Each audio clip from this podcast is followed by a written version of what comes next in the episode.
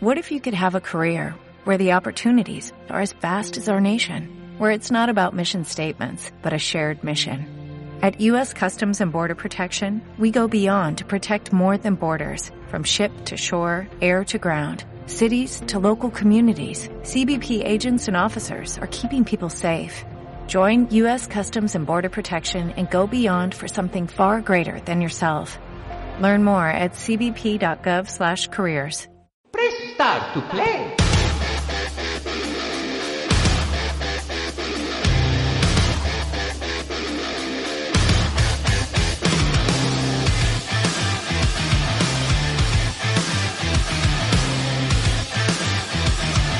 Xenogames, 11 temporadas a tu lado. Some girls are sweeties who will fill your life with joy. Y que sea todo el mundo bienvenido al podcast de Xenogames. Ya 18 programas, cerramos etapa y, como no, ¿dónde? En Arcade Vintage, ¿eh, Noemí? Bueno, como siempre, es un placer poder terminar la temporada aquí. Eh, qué mejor sitio, ¿no? Que la catedral del videojuego. Eso es. Así que, pues nada, 11 temporadas Sí, señor. y programa 18. Eso es, y vamos a seguir saludando a los componentes, como es Adrián, Hola, Xenogamers. el señor José Ángel, Muy buenas. el Tito David, Eh, todavía estoy intentando meter la moneda en la máquina, pero No entra, ¿no? No, entra. entrar, no. va a entrar. La primera máquina que te devuelve la moneda. Sí, sí, sí, sí, sí. La primera vez que lo veo. y está hoy aquí con nosotros un gran señor, Eduardo Arancibia, que lo vamos a entrevistar. Sube, sube, sube, sube. Sí, sí. Hola, hola. Sí. Estamos. Hola, eh, si, habéis traído si habéis traído monedas de 5 duros, Sí. me las podéis dar a mí que yo os las guardo. Ah, vale. bueno, pues así comenzamos.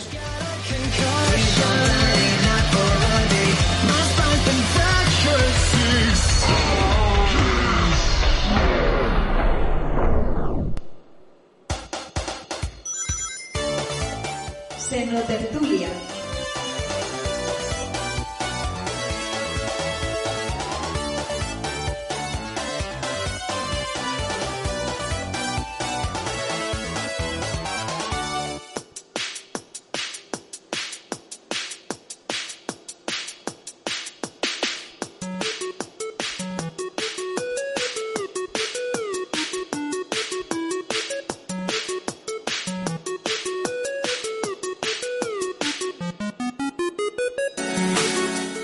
Entramos en la Seno Tertulia, donde vamos a entrevistar, como bien, bien hemos dicho, al señor Eduardo. Y vamos al ataque, ¿no, Noemí? Claro que sí, porque Eduardo Arancibia es comisario del Museo Arcade Vintage. La verdad que no podíamos tener un invitado mejor. Bueno, eh, soy comisario, pero no me veréis con la placa puesto, ni voy a detener a nadie. ¿eh? Podéis jugar todos tranquilamente. Comisario significa que me dedico un poco a organizar la exposición, ¿vale? Simplemente eso, nadie se asuste. No hay, no hay Exactamente. ni esposas, ni porra, ni... Uy,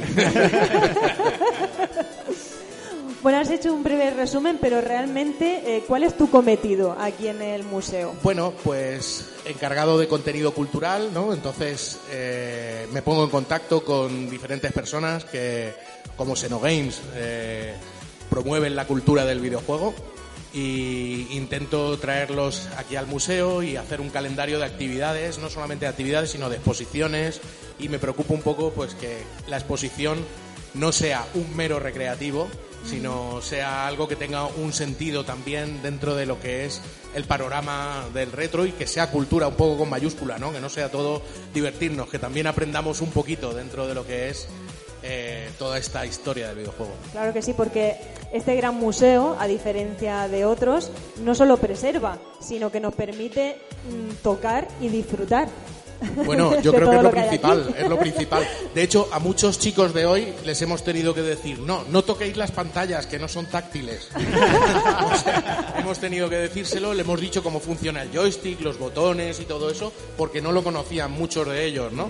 De Claro. todas formas, siempre es un placer ver a los más pequeños cómo se suben en esas banquetas que tenemos y juegan en esos videojuegos clásicos. Sin embargo, a mí en los juegos de móviles me ocurre al revés. Digo, ¿dónde están los botones?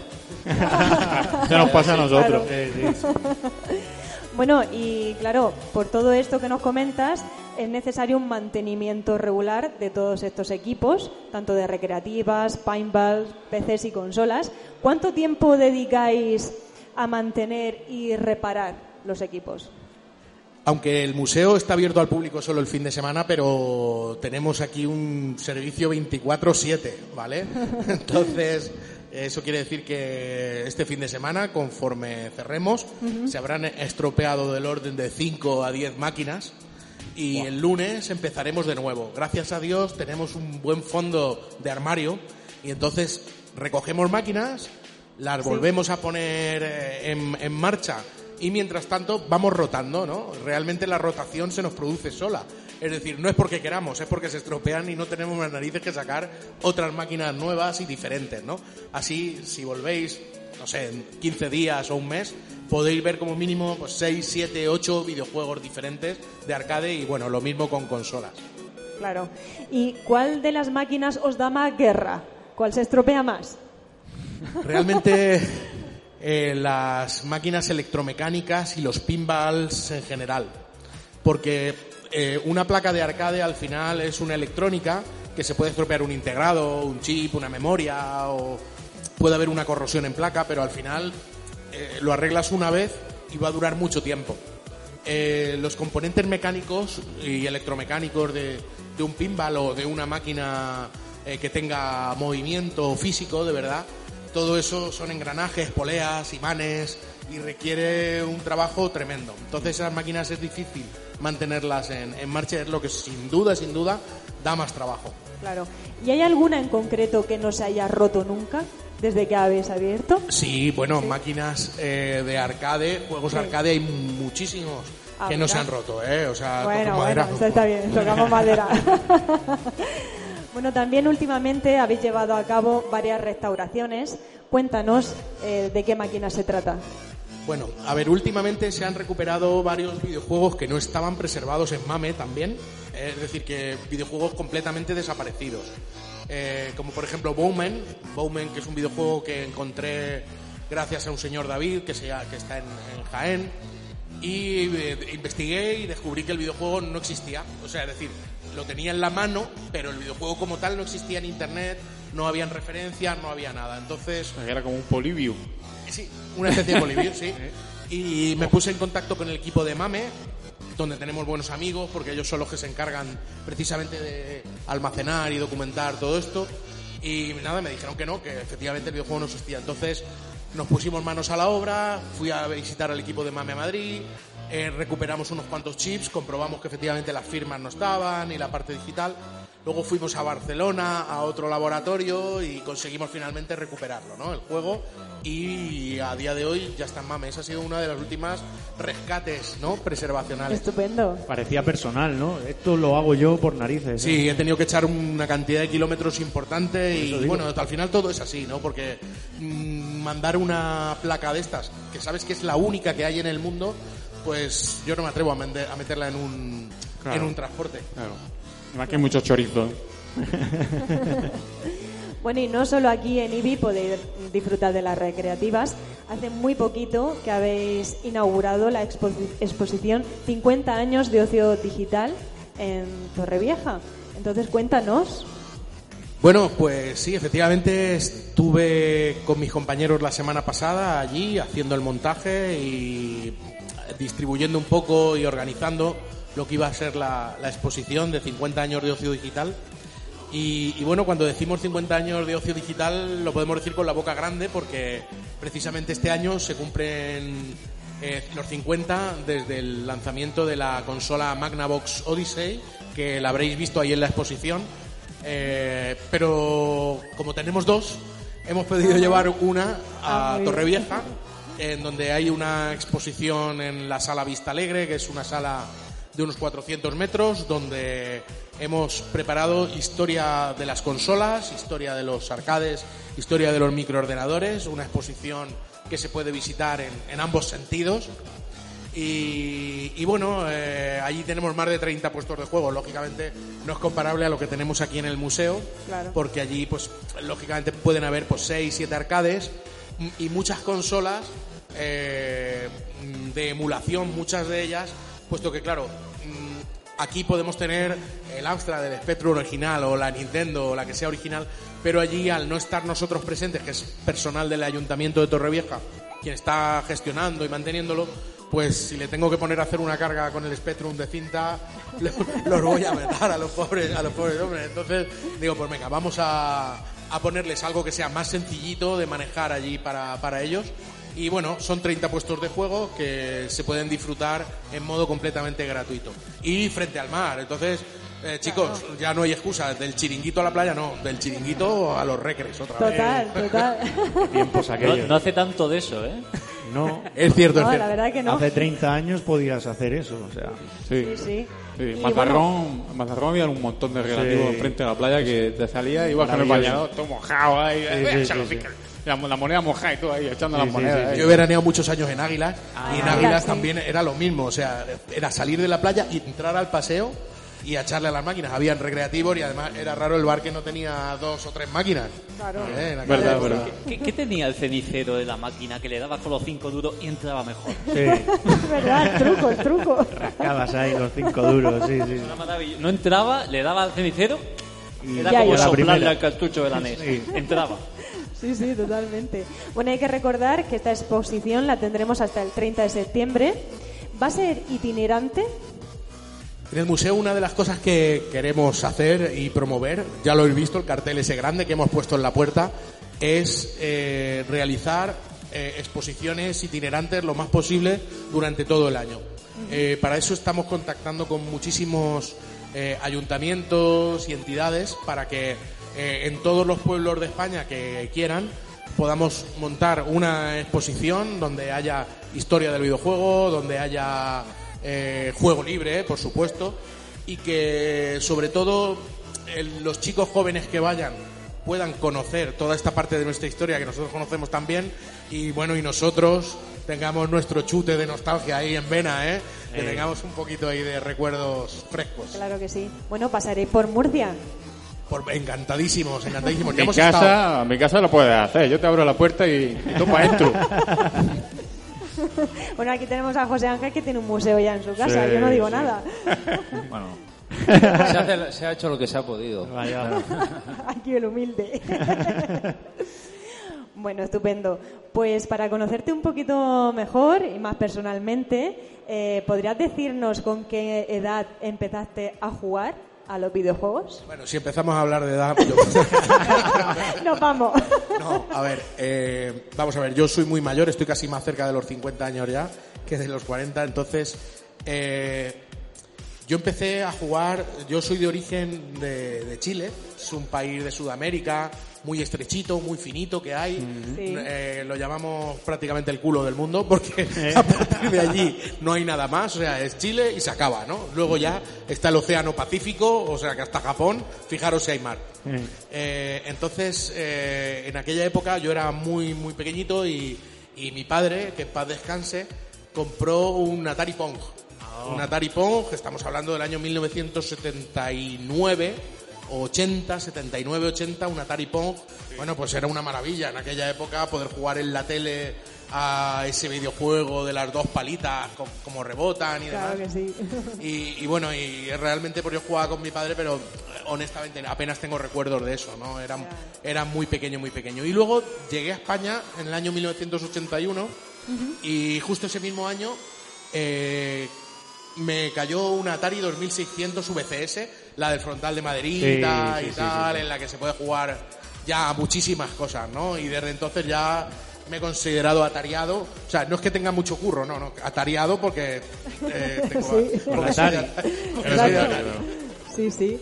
Y, y bueno, pues desde entonces eh, hasta ahora prácticamente podría decir que ya ha sido un, un no parar, ¿no? De, de- de eso, de conocer cómo son los videojuegos, de aprender a jugarlos y demás. Y, y bueno, y ah, últimamente, bueno, últimamente no, hace ya muchos años, todo esto, esta afición derivó en, en mis estudios. Eh, soy desarrollador, ¿vale? Aunque no programo videojuegos de forma profesional, eh, soy desarrollador de software de contabilidad, de gestión y cosas muy aburridas, de esas de bancos y tal. Pero el fin de semana sí que si saco tiempo programo videojuegos para ordenadores y máquinas muy obsoletas, ¿no? Ahí es donde realmente eh, me suelto y, por ejemplo, últimamente pues he programado la Atari 2600, Ah, he programado la Vectrex, he hecho videojuegos para Vectrex, he hecho videojuegos para MSX eh, para Spectrum y tal, eso es más fácil. Donde más complejo es entrar en el mundo de programar una Vectrex, porque no hay sprites, no hay bitmaps, no hay gráficos. Programa en la memoria, en los huecos de memoria. Realmente lo que se programa es en una EPROM de 32K y entonces flasheas la EPROM, creas tu cartucho para poder probarlo en la, en la, en la Vectrex. Gracias a Dios hay emuladores que te permiten ir compilando y hacer pruebas antes de lanzarla, ¿no? Porque, Pero claro. programar en una Vectrex es una maravilla. Eso de que- que los chavales de ahora con el Unreal Engine 5, Ya no copias, pega, duplica, no sé qué, aficionado. Y hay que llevar mucho cuidado porque si te equivocas puedes quemarla. La Vectrex, al ser un, un haz de electrones que no es por barrido, sino Ah. es que tú lo diriges, si dejas el haz fijo en un punto demasiado tiempo o lo mandas fuera del área de pantalla, ese, ese espacio probablemente se te queme. Vaya. Entonces no solamente tienes que programar llevando cuidado de no, de no Jolín. echar fuego ahí con la Sí, máquina. Una caja de sorpresa, Eduardo, ¿eh? Ahí la- quemando, la- quemando pantalla Epron. azul de los años antiguos. Sí, sí.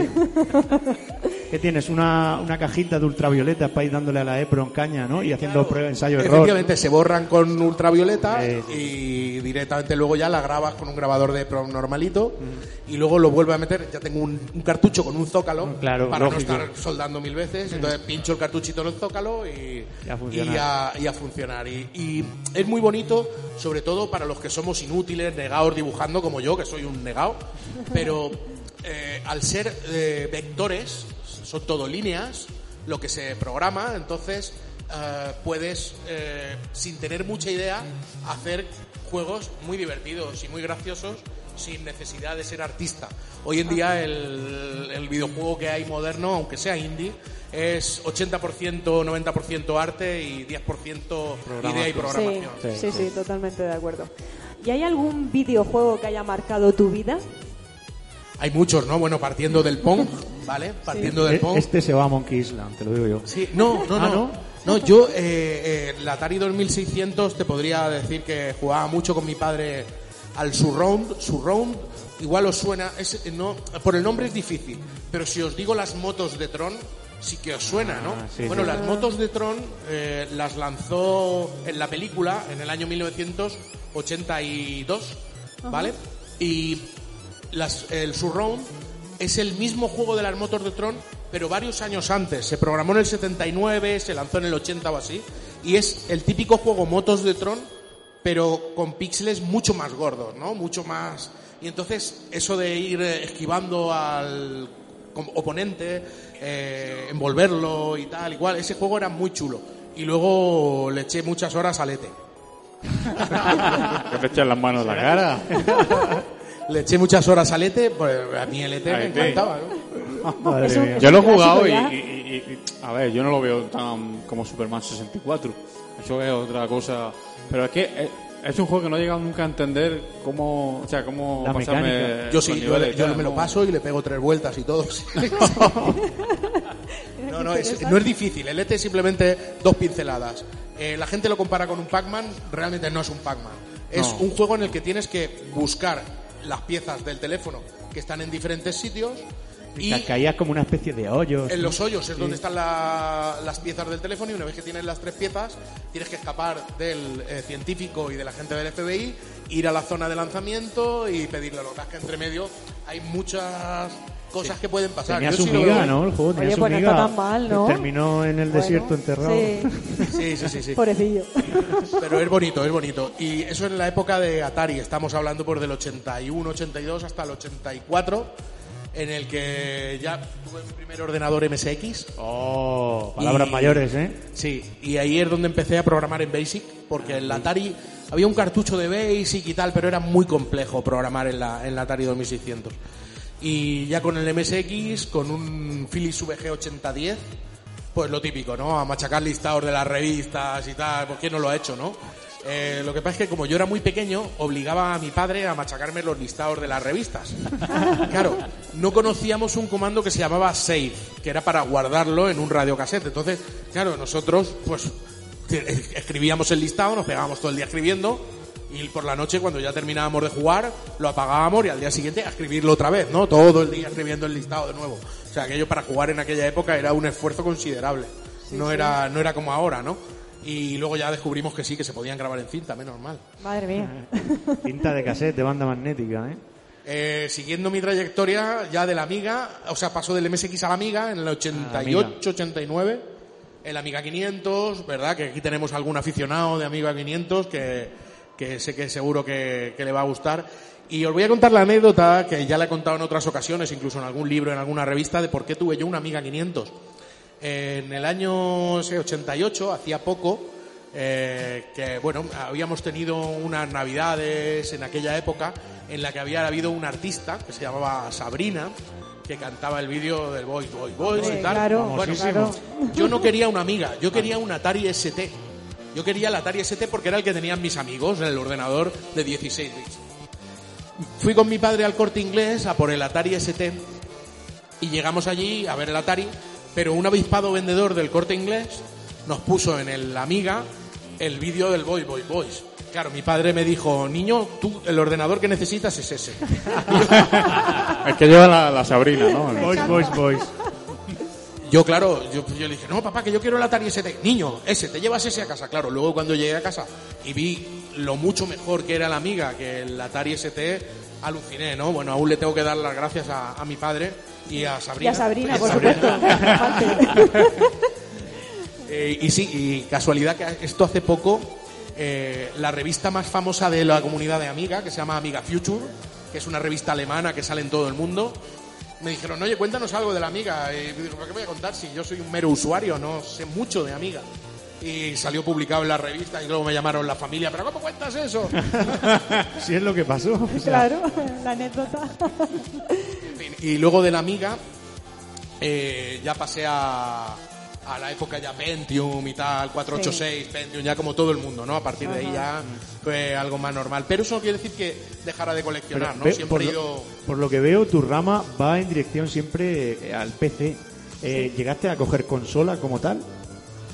A ver, eh, yo he tenido consolas de Atari, como te decía, Sí, Y, y demás, pero yo, por ejemplo, la Nintendo, la NES y todo eso, yo me lo salté. Yo jugaba, yo veía el MSX y decía, es que a mí me llama más. Además, como el MSX es un ordenador que también permite jugar con cartuchos, pues eh, ¿para qué iba a tener un- una consola que los juegos eran, eran mejores, los de Nintendo, que los de MSX? Pero prácticamente la diferencia no era, no era demasiada. Y luego en la época en la que todo el mundo estaba con Super Nintendo Mega Drive, yo estaba con el Amiga, a tope. Claro. Y entonces el Amiga es verdad que no es una Super Nintendo, pero también tiene juegos muy majos y muy divertidos, ¿no? Para, para echar el rato. Así que sí, hasta yo volví a coger consola ya con la PlayStation. Con la La primera. PlayStation, sí. ¿Y sigues? ¿Juegas ahora la nueva generación? Eh, no, la verdad es que. la verdad es que ahora sí que estoy jugando, tengo hijos pequeños y tal. Bueno, pequeños, ya no son tan pequeños.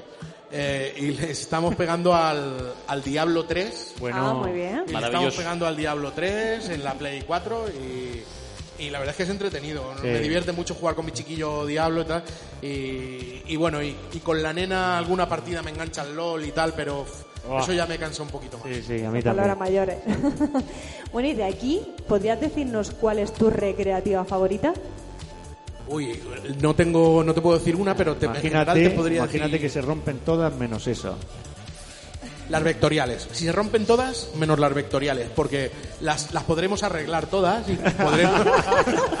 pero los monitores vectoriales son muy complejos de arreglar. Entonces que se rompa todo, pero los vectoriales que aguanten, ¿vale? Porque conseguir monitores de esos hoy en día es completamente imposible. Madre Sí, mía. anda. O sea, no hay No, fábrica que... Y, y- y- y como gusto personal también, ¿no? O sea, mis máquinas favoritas siempre han sido, pues, te podría decir, las de Vectorial, la Star Wars de Vectores, que la hemos tenido, ahora mismo no está, la Star Wars Vectorial. Había una de élite, puede ser. Eh, bueno, no, le- la, era de Atari. Era la de Star Atari. Wars Vectorial era de Atari. Luego la, la Omega Race, que habréis visto ahí dentro, que aparentemente es un juego sin mucha historia, pero cuando te pones a jugar con él es sumamente divertido, es muy entretenido. Y luego ya si salimos un poco de los vectoriales, pues aparte de lo que es eh, Pong, que ya lo he comentado, hay un juego ahí dentro que casi siempre está vacío, que a mí me sorprende, eh, que es el Black Dragon, que es un juego de exploración, mazmorras, una mezcla entre, entre bueno, entre exploración, eh, eh, mazmorras y pero también eh, muy, muy tema plataformeo, ¿no? En, en el Black Dragon Ajá, sí. es muy, muy tema del salto adecuado, en el momento adecuado, sobre todo. Y además, bueno, eh, hace pocos años era un juego muy desconocido hasta que lo metieron en la revista, en el libro de, de- en el libro de Ready Player One. Ah, sí, Salió sí. como la primera de las pruebas, ¿verdad? Era el, salía el, el Black Dragon. Efectivamente, es uno de los juegos que me gusta mucho. Y también es antiguo ya, ¿eh? es del 85, del 86, ya, ya Ha han pasado Vaya, Sí, sí, sí. sí, Tiene ya unos añitos. Bueno, ¿y tú particularmente eres coleccionista? Yo no me considero coleccionista. No porque, aunque efectivamente la colección que veis por ahí de, de consolas y ordenadores y todo eso, pues sí que, sí que es mío, pero no me considero coleccionista. Mi intención siempre era no ponerlo en la colección. Yo compraba los aparatos para aprenderlos. O sea, compraba un aparato y lo primero que llegaba era intentar encenderlo y aprender el sistema operativo, porque, claro, es muy fácil. mm, hoy en día los ordenadores de los 90 para acá, pues oye, pones el MS2 o pones el Windows 3 o el Windows 95, 98, etcétera, y al final, pues oye, sabes manejarlo. Pero no es lo mismo que coger un ordenador de la época pre-MS2, donde cada sistema operativo era muy diferente, quitando el CPM.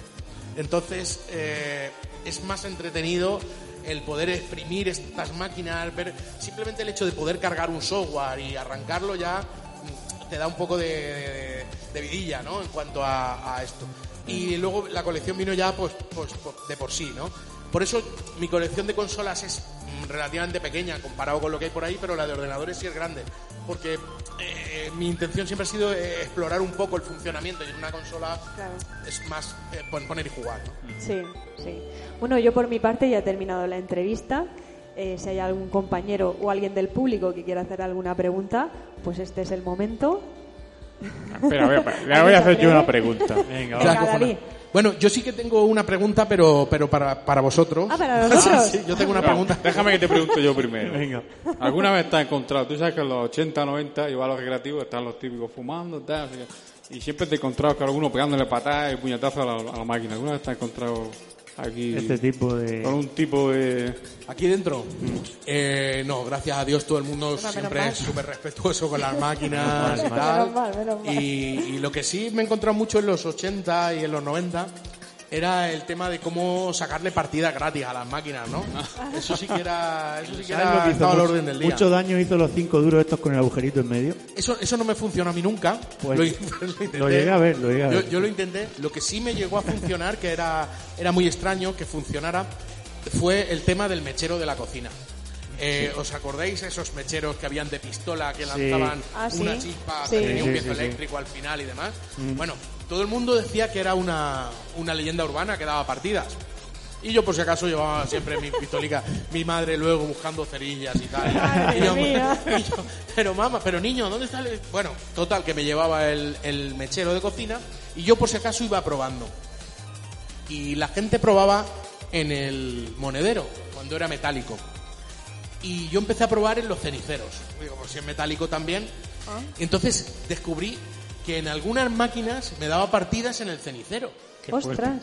Pero no tiene nada, no es porque diera partidas cualquier máquina. Simplemente es que en la zona del monedero había algún contacto que estaba mal y entonces le mandaba pulsación.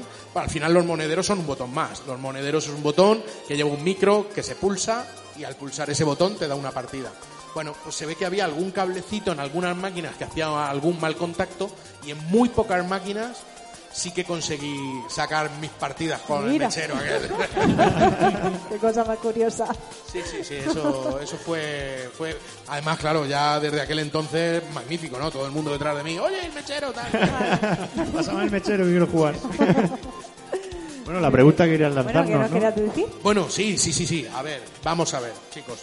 Hoy estáis aquí cinco, pero Sí. entiendo que representáis a la, to- a la totalidad de Xenogames. Ya Sí. son 11 temporadas que cerráis, ¿verdad? Sí. Sí. Y son 11 temporadas que son casi 11 años, ¿no? Se podría decir que sí. Casi, que- casi sí, ¿no? Bien.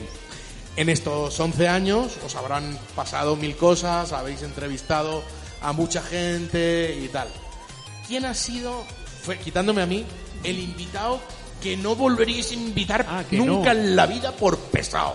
Venga, os lo he puesto difícil, ¿eh? Muy difícil, muy difícil. Ah, porque- chicos, animaros. Bueno, podéis salir, Venga, venga, venga. podéis saliros por la tangente, ¿eh? Es que realmente, desde, por lo menos desde mi vivencia, eh, han sido todos unos invitados estupendos. ¿no? Encantadores, la verdad que sí, se han portado todos fenomenal. Una cosa sí te voy a decir, sí nos ha fallado gente. Sí, y, y de eso que se lo ha tragado la de- tierra. Mm. De, última hora. De decir, sí, sí voy, y luego llegaba el programa cinco minutos antes, madre mía que no contesta, madre mía que no está.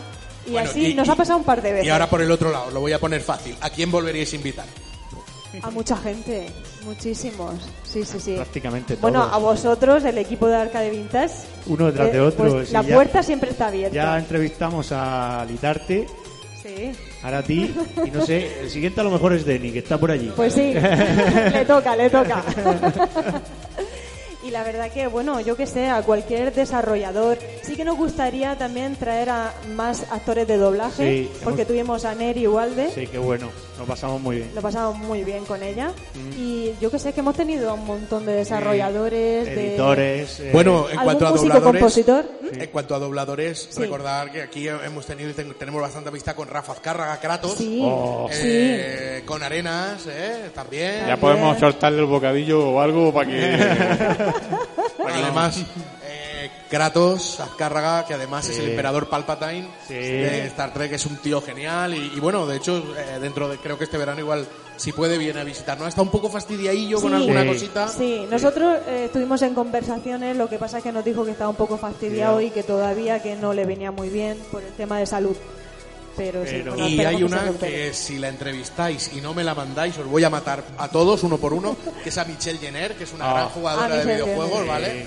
Eh, y Esa división ya es más complicada. Pues no la apuntamos, no la apuntamos, pero, pero a oye, través ¿no? a través de Rafa Azcárraga que la conoce y tal a Ah. ver si a ver si conseguimos que nos Venga, llegue- pues sí, a ver que si nos lo venga a conseguimos. visitar un día y hablarnos de su afición de los videojuegos Claro sí, además dobla a Aloy de Horizon De Zero Horizon. Dawn. Sí, a la chica, a la protagonista. Sí, sí, sí, sí. Es verdad, pues sí. La Oye. verdad que no nos podemos quejar porque hemos tenido muy variados, la verdad, y nos ha encantado siempre. Y ellos también se han quedado muy a gusto con nosotros, Sí, la verdad. la mayoría de los casos manifestaban que sí, que se le habían pasado Que muy bien. volver, o sea y- que siempre tienen las puertas abiertas. Hay gente que ha repetido, Sí, sí, de hecho que sí. o sea que sí.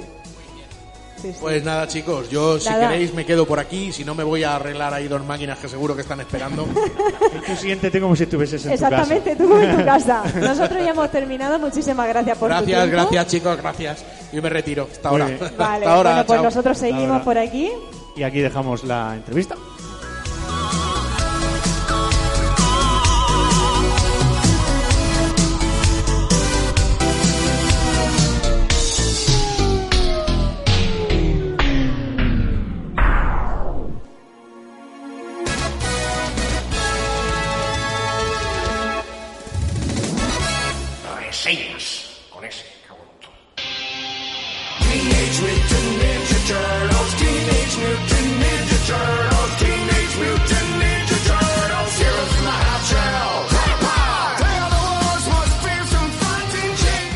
Señor, esto que está sonando son las famosas tortugas ninja. ¿Y por qué está sonando esto, José Ángel, David, Noemí?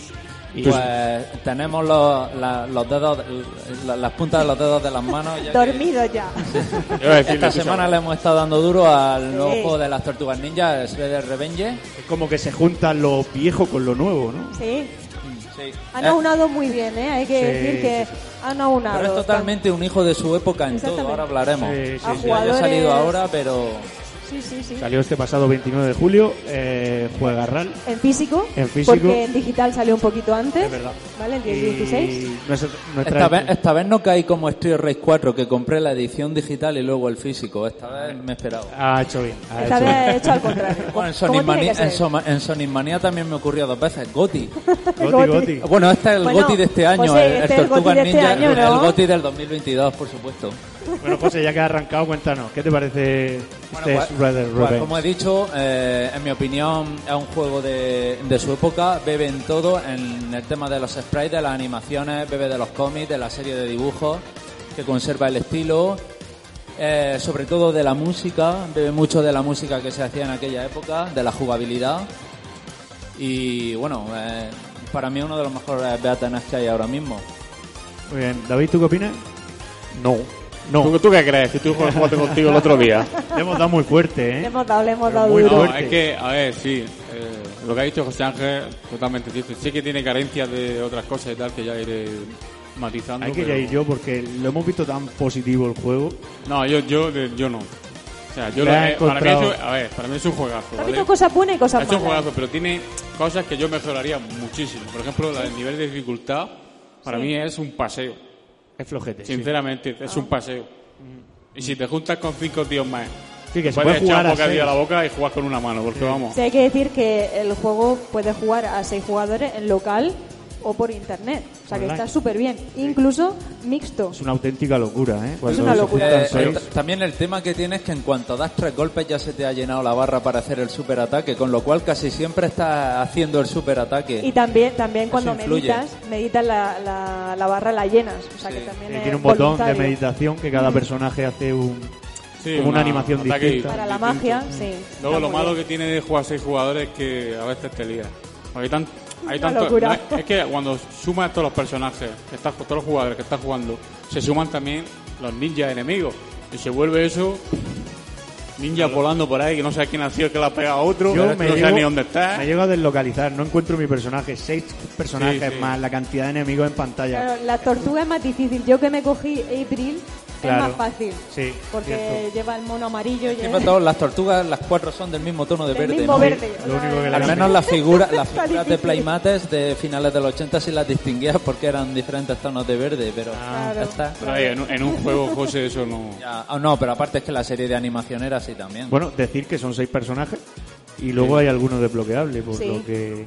Lo bueno que tiene el juego también es que tiene muchas cosas desbloqueables. Tiene, eh, digamos, persona- personajes no son como, sí, personajes que tienes por ahí que te van dando puntos y tal, que tú los vas desbloqueando porque vas cogiendo Sí, ítems plan- y todo eso.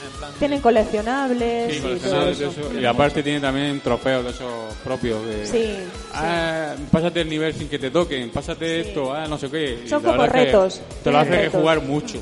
Sí. Bueno, yo quiero hacer un inciso porque Eduardo es que no- nos ha dejado aquí una camiseta para todos los que estáis escuchándonos. Eh, vamos a hacer un sorteo al final del podcast, ¿vale?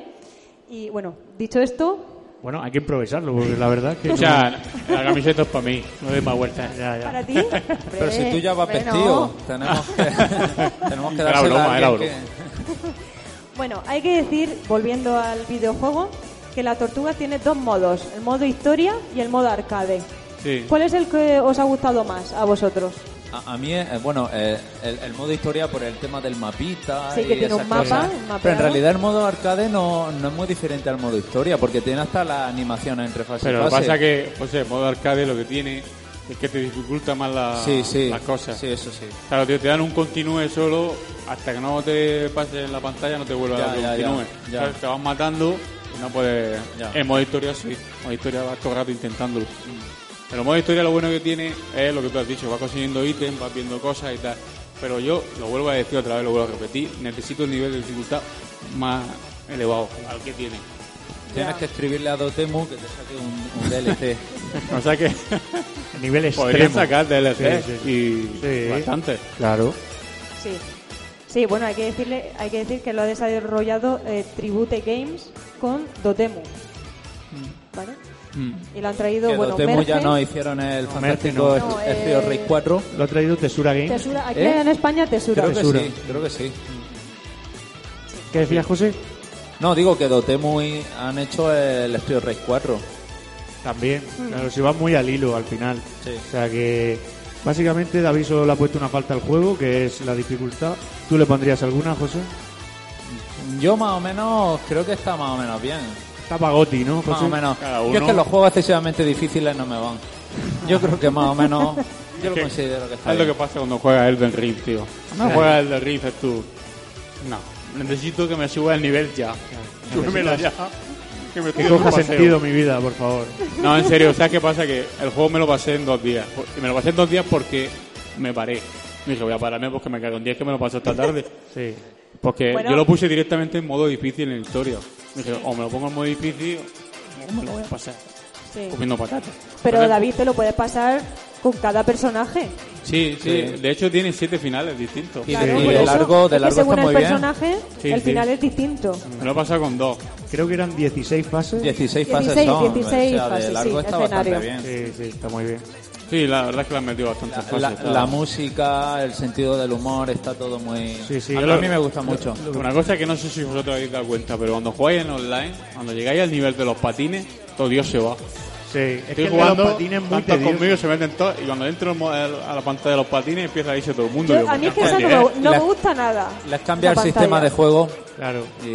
Es Pero hay que tener en cuenta que este juego ha cogido vertientes de cada uno de los juegos que han ido saliendo desde Game Boy hasta las recreativas. Sí, lo que pasa es que ahora hay un problema. Sale el recopilatorio de los juegos antiguos y habiendo jugado a este, yo ya no quiero volver a los antiguos. No lo Es sé. que este Porque este me parece mucho más rápido y más dinámico. Sí. Como para ponerme ahora el Tortuga 2 de NES, pues no sé. Es que hay que decir que es muy ágil, Le han metido, le han metido un modo online al Kowabunga. a la edición. Habrá que darle una oportunidad, pero- José. Sí. Yo tengo un problema, que cuando pruebo algo mejor ya no quiero volver, Volver atrás, ¿no? Es tío, difícil. tío sabio. Es lo que que el ojo, pasa el con- ojo se acostumbra Sí. ¿eh?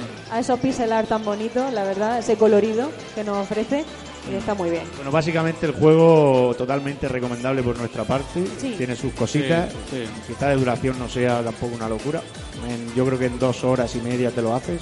Sí. Pero muy rejugable, eso sí. Sí, normalmente Adrián cada- está callado porque no, no lo ha tocado. Yo no lo he probado todavía. Normalmente, Eh, pero llegará, llegará. normalmente cada fase puede durarte 6-7 minutos, ¿verdad? Más o menos. Sí, aproximadamente. sí, sí. De hecho, sale un Aproximadamente, contador y Sí, todo de, de, lo que has, de lo que has tardado. O sea que poco más que decir. ¿no, chicos? Sí, nada, pues que lo probéis si no lo habéis probado y ya está. Aquí- Aquí que estamos en el museo, pues pueden probar el, antiguo. El antiguo que el año pasado lo, lo reventamos. A cuatro, Sí, A cuatro. está muy bien, la Sí. verdad. Pues nada, lo dejamos aquí.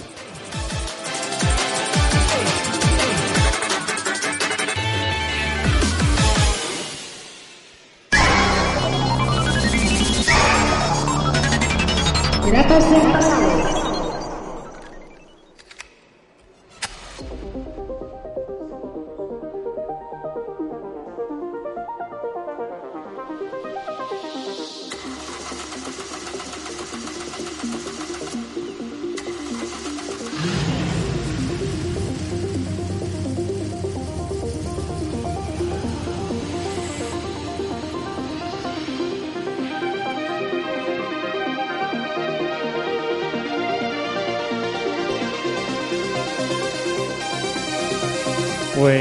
nos adentramos en Grapas del Pasado, sección que se encarga José Ángel, donde hace repaso a todas aquellas revistas molonas de tiempos anteriores. Sí, como, Y- como cada mes os traigo una Qué, revistilla. qué- qué decepción, ¿eh? No ver a Carmen de San Diego en la portada. Decepción total. Ver a Hulk Hogan.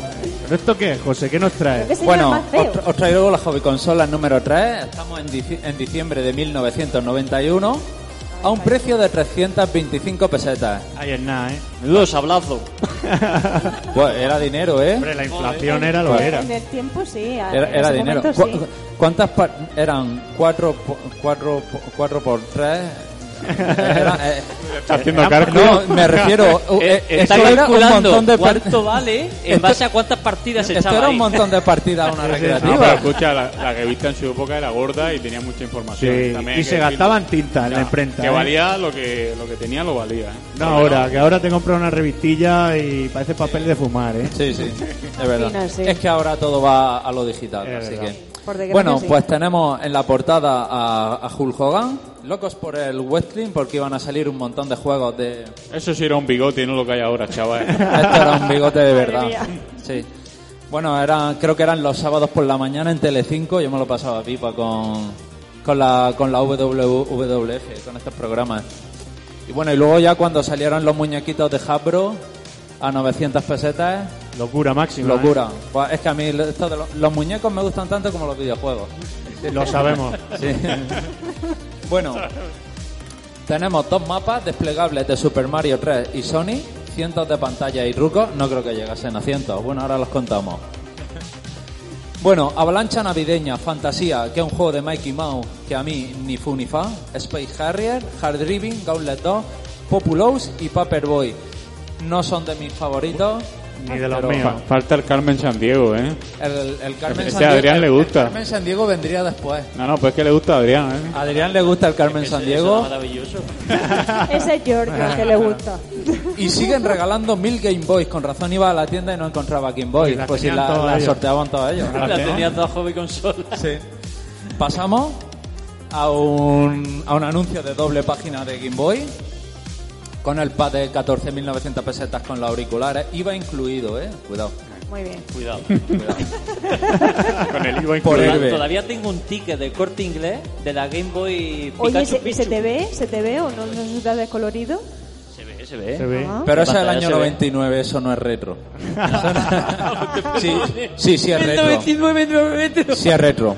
¿Sabes lo que es retro? Lo voy a decir yo lo que es retro. Venga. Todo lo que no tiene actividad comercial es retro. ¿La Esa es mi 3 es opinión. retro, José? Tú vas al corte inglés, ves la Game Boy Pikachu, a que No. no, es retro. Pero la Play 3 La Play 3 es retro. Sí, sí. No, no la me nada. haciendo más viejo de lo que soy. La Play 3 Actividad es retro. comercial. Es muy buena. ya, sí, sí. Entra en el retro. No, es, no, si no existe boca, ¿eh? comercialmente, Sí. es retro. Sí, señor. Esa es mi línea. Cada uno tiene su opinión. Mi opinión es esa. Muy bien. ¿Vale? Eh, bueno, seguimos con catálogo de Game Boy, tal. Nos detenemos en la página 5. Y nos dicen, hola, consolegas. hola, consolegas.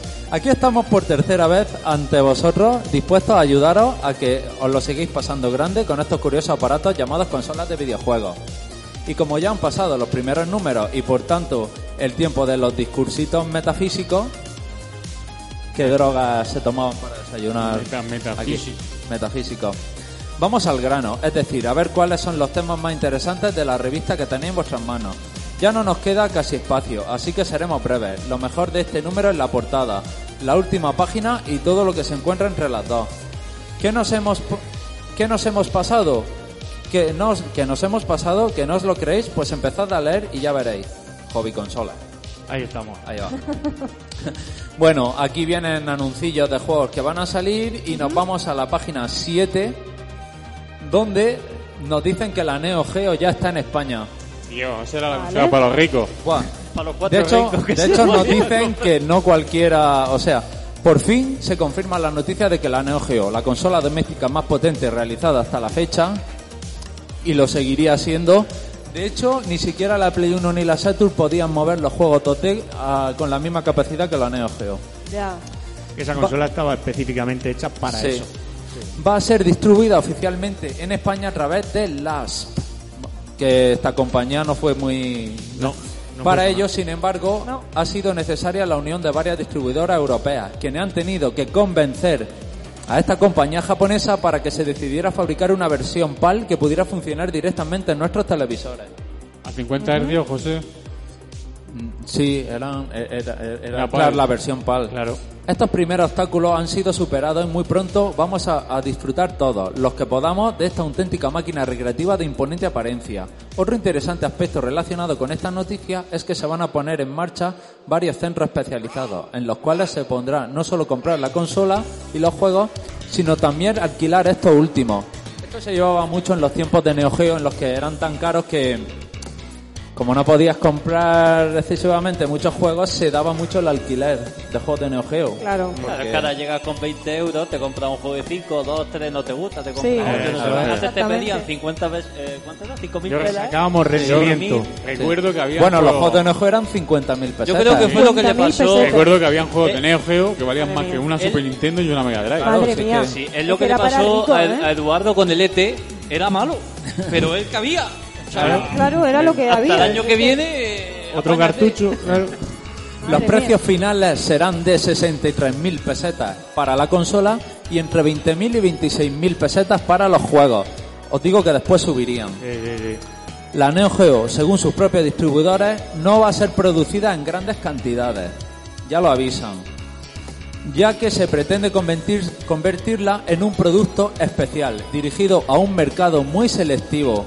O sea, ellos desde el principio... Y tanto, y Sí, tanto. o sea, la, la Neo Geo nunca fue un fracaso comercial. Se, se vendieron todas. Ellos desde el primer momento sabían que tenían un, pro- un producto exclusivo para un, para un público exclusivo. No pretendían competir con Sega ni con Nintendo. Qué va, qué va. Tenían Era- su... Iba en otra liga. Eran-. Desde como- el primer momento ellos querían estar aparte. En cualquier caso, como podréis comprobar por las pantallas de los primeros juegos que nos han llegado, la consola es como para no perderla de vista ni un solo instante. Luego nos sale abajo aluvión de cartas de que a la, a la redacción le ha llegado un montón de cartas. Dice que Merche está que no sabe ya dónde meter tantas cartas. La típica Merche noventera. Ahí la tenemos. Bueno, seguimos a la siguiente página, la página 8. En lo que, mira, ponga una silla en su Sega. Al parecer había una, una silla en la que en los... Pues bueno, sí, no, poco fea la silla, ¿eh? Era Poco la, fea, la poco- silla gamer de los 90. no tiene, no tiene posabrazos, pero, pero sí tiene está, delante ¿eh? unas, unas palancas. Tenías que estar así con las palancas como si Ya estuviera ves. ahí. Madre Vamos a mía. remar. Sí. Joder. Y bueno, El- eh, tenemos... Mola no mola, ¿no? Bueno, Sí, tenemos el sensor mola. Que sigan apareciendo nuevos modelos de consolas. Los esfuerzos de Sega por hacer compatible a la Game Gear, la Master System y a la Mega Drive. Ni fu ni fa. La versión para, para Game Boy del mítico Paperboy. Yo creo que, que Paperboy no, no ha sido bueno en ninguna, pero bueno, no han dejado ni fu ni es mi opinión.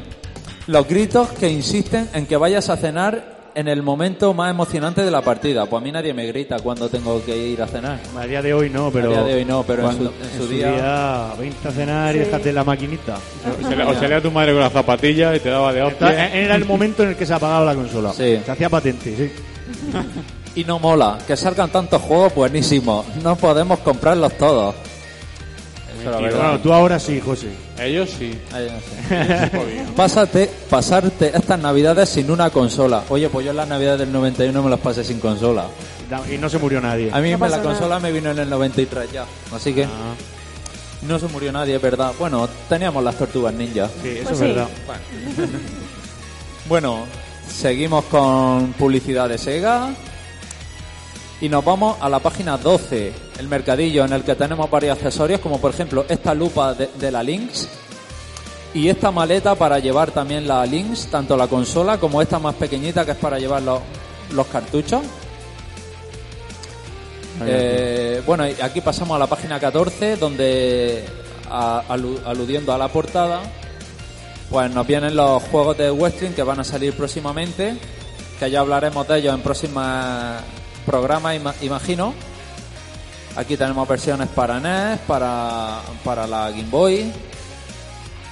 Y no- tenemos también en la página 18 una previa del Toy Young Eal para Mega Drive. A mí este juego nunca me ha gustado.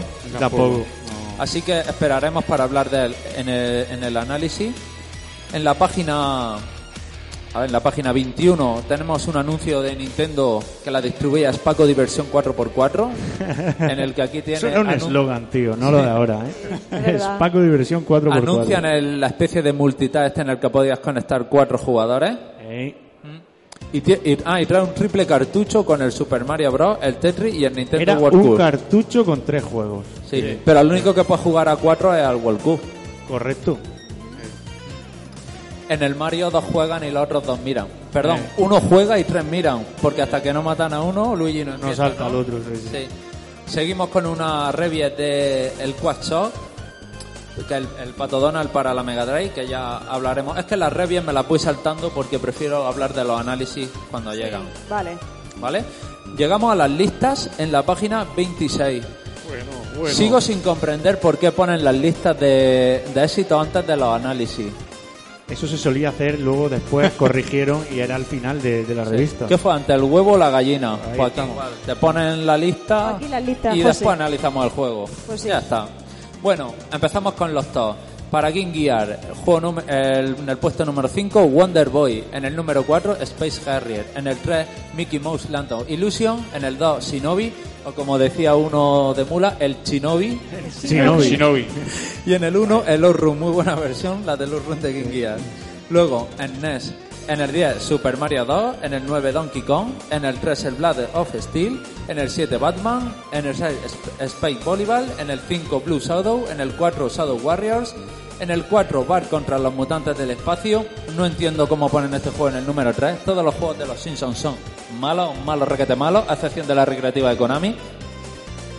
En el puesto número 2, Gauntlet 2. Y en el puesto número 1, Super Mario 3. Estoy de acuerdo con el puesto número 1 y no estoy de acuerdo en todos los demás. Ah, mira tú. ¿Ha quedado? Qué bonito. ¿Ha quedado claro? Vale.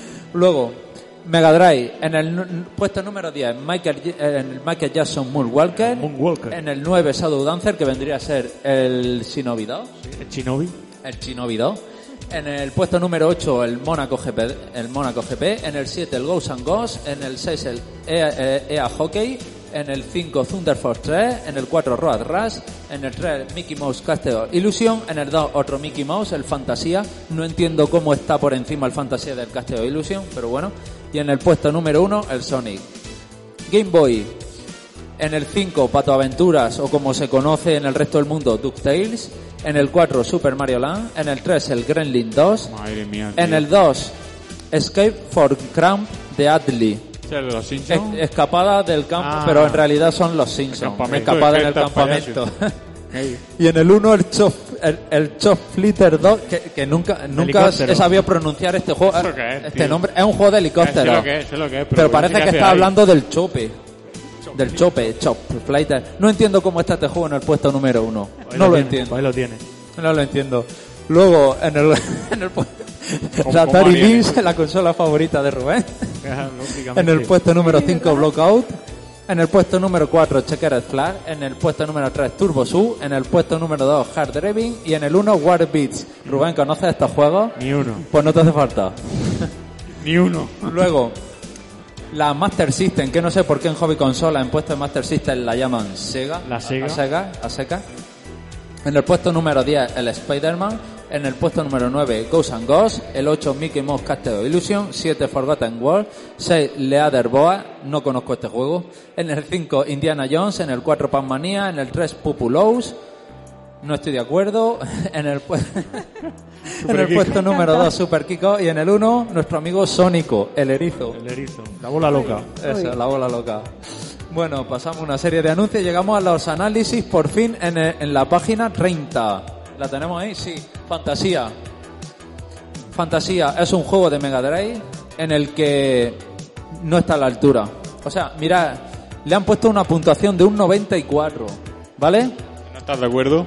No.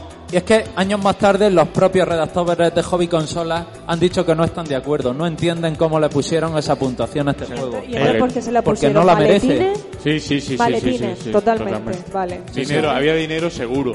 Ellos han, ellos han dicho que se arrepienten. Esta es una de las puntuaciones de las que más se arrepienten, la del fantasía. Bueno, tenemos en que lo mejor son los gráficos y la música y lo malo que es demasiado difícil. Habiendo tantos juegos de Mickey malos, este juego no se merecía un 90, o sea, bueno, este juego no se merecía un 94. Sí. Luego tenemos para la NES el Gauntlet 2 con un 92 en el que nos dicen que todo, especialmente el sonido, es lo bueno y lo malo que no se pueden jugar 20. Pues si ya David le satura el Tortugas Ninja con 6 jugadores como Madre para jugar 20, ¿no? 6 jugadores más locura 20 es ninja, hombre. Dios mío. Mira, qué, gracioso. Se me saltan las lágrimas, dice nuestro amigo José Luis Skywalker. Ah, aquí no. Ah, bueno, hemos cambiado de página, vale. El, el Load Room para Game Gear, como he dicho, es una muy buena versión para la portátil de Sega. A ver, se ven los coches pequeñitos, pero es lo que hay. Pero muy colorido y muy chulo. Lo mejor, el scroll de la carrera, de la carretera y las músicas. Y lo peor, la similitud entre los circuitos. No estoy de acuerdo. Porque en los No circuitos... estás de acuerdo nunca con Hobby Es Consola. que, es, que, es que en los circuitos en, en el Outrun, o sea, la mayoría de juegos de coches de esta época sí eran muy similares en los circuitos. Outrun no. Outrun es más variado. Bueno, y, y tiene un 86. Luego, otro de los juegos con los que no estoy de acuerdo con la puntuación. Yo que no paran de El puntuaciones a juegos absurdos. El tío. Popoload de Master System con un 92. A mí es que los juegos de estos de estrategia de ser Dios, a mí nunca me ha gustado. Yo he sido más de disparo, acción, plataformas. Ah, un soldado de Dios, ¿no? Sí, estos juegos están calmaditos. Bueno, pues la- aún así le han dado un 92. Lo mejor, su seductora jugabilidad y la imposibilidad de aburrimiento. Y, y lo peor, Dios es perfecto. Dios es perfecto. Dios es perfecto. ¿Eso es lo peor? Cuidado, Dios es perfecto. Madre Bueno, mía. avanzamos. Pasamos. El juego del chope, Choflitter 2 para Game Boy. Con un 86. La edición, el sonido y los gráficos de presentación. Y lo peor, podía haber sido un poco más sencillo. Bueno, tenemos una página de publicidad de Sega. Y, y- ah, bueno, seguimos con el análisis del Popolo, que habían puesto el anuncio de por medio. Sí, más anuncios de Sega y llegamos al análisis en la página 40 de el Road Rush para Mega Drive. Este juego, este juego es divertido, porque aparte de ser un juego de moto, es, puedes así pegar a los oponentes, darles puñetazos y tirarlos de la moto, es bastante divertido. Tiene un 91. Lo mejor, la acción trepidante es de esos juegos salvajes de- que, merecen la, que merece la Mega Drive. Y lo peor, no encontramos reparos en- a esta incursión de, la- en- de la simulación en el arcade. Luego, tenemos para la Lynx el Hard Driving. Os- observad los pantallazos del hard, del hard driving. Echaban la foto justo encima de la pantalla de la Lynx. No se ve en la mierda, Claro, tío. no se ve Se ve nada. No fatal. podían hacer capturas, No se ve claro. Se ven fatal. Con un mía. 89 nos dicen que lo mejor es su atractiva mezcla de simulador y arcade. Y lo peor, un poco difícil de controlar al principio. Luego tenemos para la Master System el World Class Leaderboard. Ya, Gol- golf no baja lujo. ninguno de, de, de 80 para abajo, ¿eh? De momento no baja ninguno. ¿No? Bu- Bueno, estaba el 67 con el del Super Mario World en la Superjuego. Bueno, No, pero, hablo de esto de ahora mismo. Hobby, ya lo sé. hobby. Ya lo sé. Esto es un 88. Golf de, de- de auténtica categoría. Lo mejor, su gran jugabilidad y conseguido realismo. Y lo malo, un poco lento al crear las pantallas, pero no mucho. pero no, Pero no mucho. mucho. Bueno, importante matización. Nintendo, Dice of Thunder, la velocidad del rayo. Esto es una Mira. película de Tom Cruise, tío. Uno, sí, uno que ha bajado del 80. Sí, el se- un 75.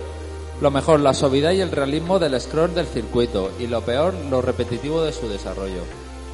Aquí de la NAC. tenemos un anuncio doble página del Atari Lynx en el que, en el que si, o- si os fijáis se van repitiendo los juegos. Se van repitiendo los Sí, juegos. una y otra vez. Siempre son los mismos juegos, no son juegos diferentes. Y luego, para la Game Gear, otro análisis, el del Space Harrier con un 87. No parece una conversión, lo bueno y lo malo, demasiado adictivo, ándate con ojo. Ojo, cuidado. Ojo, ojo. Ojo, ojo. Luego, para la Game Boy, el análisis, el, el análisis del Paperboy con un 62. ¿Estás de acuerdo? Lo- para nada, sí. No, ¿Sí? un 40. 40 más bajo Claro. todavía. 40. Lo, ma- lo bueno, nos hace recordar buenos tiempos. Pues no sé qué tiempos fueron mejores. y lo malo, la escasa visibilidad por culpa de su borroso scroll. La verdad es que... pues, bueno, aquí un anuncio de la Neo Geo en la que ya llega Neo Geo Super High Tech Game. Y fijaros, fijar, aquí te pone incluso una lista de los, de los megas que tienen los juegos que van a salir. Que ahora es 65 megas. Sí, hasta un juego. 62 megas el Top Player Go, sí, 65 el Crossed Wars. Eso en una Super Nintendo, una Mega Drive Era era, complicadillo. Luego seguimos con más análisis, eh, más análisis, el Turbo Suit para la Atari Lim con un 86. Nos dicen, lo bueno, la suavidad y movimiento y la entrada y salida del vehículo en el mar, es un juego de submarino. Y lo peor, se hace a la larga muy repetitivo. Eh, seguimos con el concurso del que regalan las Mil Game Boys. Y, y llegamos a la sección de trucos. Fi- Fijaros las caras de los chicos de la sección de trucos. Ahí te, te mandaban la fotillo y todo. Sí, cierto. Y bueno, llegamos a la página. A ver si me sale qué número de página es. La 66. Ahí estamos. El Imperio Nintendo invade USA. Bueno, os lo resumo. Aquí nos dicen que en USA está saliendo un montón. Ahí, ahí la NES lo está petando. Y nos dicen que está saliendo un montón, un montón de merchandising en base a Nintendo. En plan mochilas, llaveros, carpetas cromos. Un poco de todo. Allí Mario y Nintendo es una locura. Nos vienen a decir un poco eso. Que el, el merchandising en Estados Unidos de Nintendo está, está por las nubes. De hecho, a la siguiente página, la, la siguiente página nos sale pues, ahí una tiendecilla donde venden productos, nos venden, nos salen juegos de cartas y tal. Ah, seguimos la siguiente página, fijaros los famosos relojes estos, que llevan un juego jugable también. Sí, sí. Nos dicen, "Ame- a Nintendo amenaza con extender sus redes por todo el mundo. Nadie está a salvo de la invasión. Totalmente, ¿eh?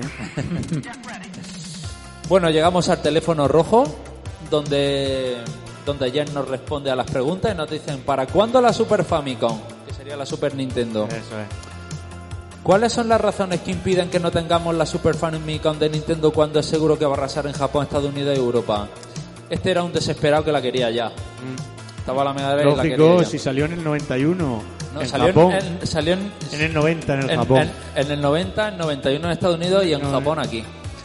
No- y le dicen, al parecer la única razón de la no comercialización por el momento de la Super NES en España es que la NES todavía se vende muy bien. Y Nintendo no tiene ninguna prisa en sacar su nueva consola de 16 bits en Europa. Claro. Ahí tenéis la respuesta de por qué no sale una nueva consola de Nintendo y seguimos con la Nintendo Switch, ¿no? También. Nintendo piensa, con razón, que el éxito de la Super NES está garantizado y están seguros de que cuando aparezca en el mercado la van a vender muy fácilmente. De todas formas, su principal rival, la Mega Drive de Sega, está obteniendo un gran éxito, por lo que en mi opinión Nintendo debería de ir pensando ya en presentar en Europa su Super NES. Si tienes mucho interés en conseguir esta consola, puedes comprarla de importación. En algunos establecimientos especializados están empezando a venderla, aunque creo que todavía no se ha hecho una versión oficial preparada para verse en el sistema par de, de las televisiones europeas. De todas formas, te aconsejo que esperes un poco a ver qué pasa. Herbe, Herbe.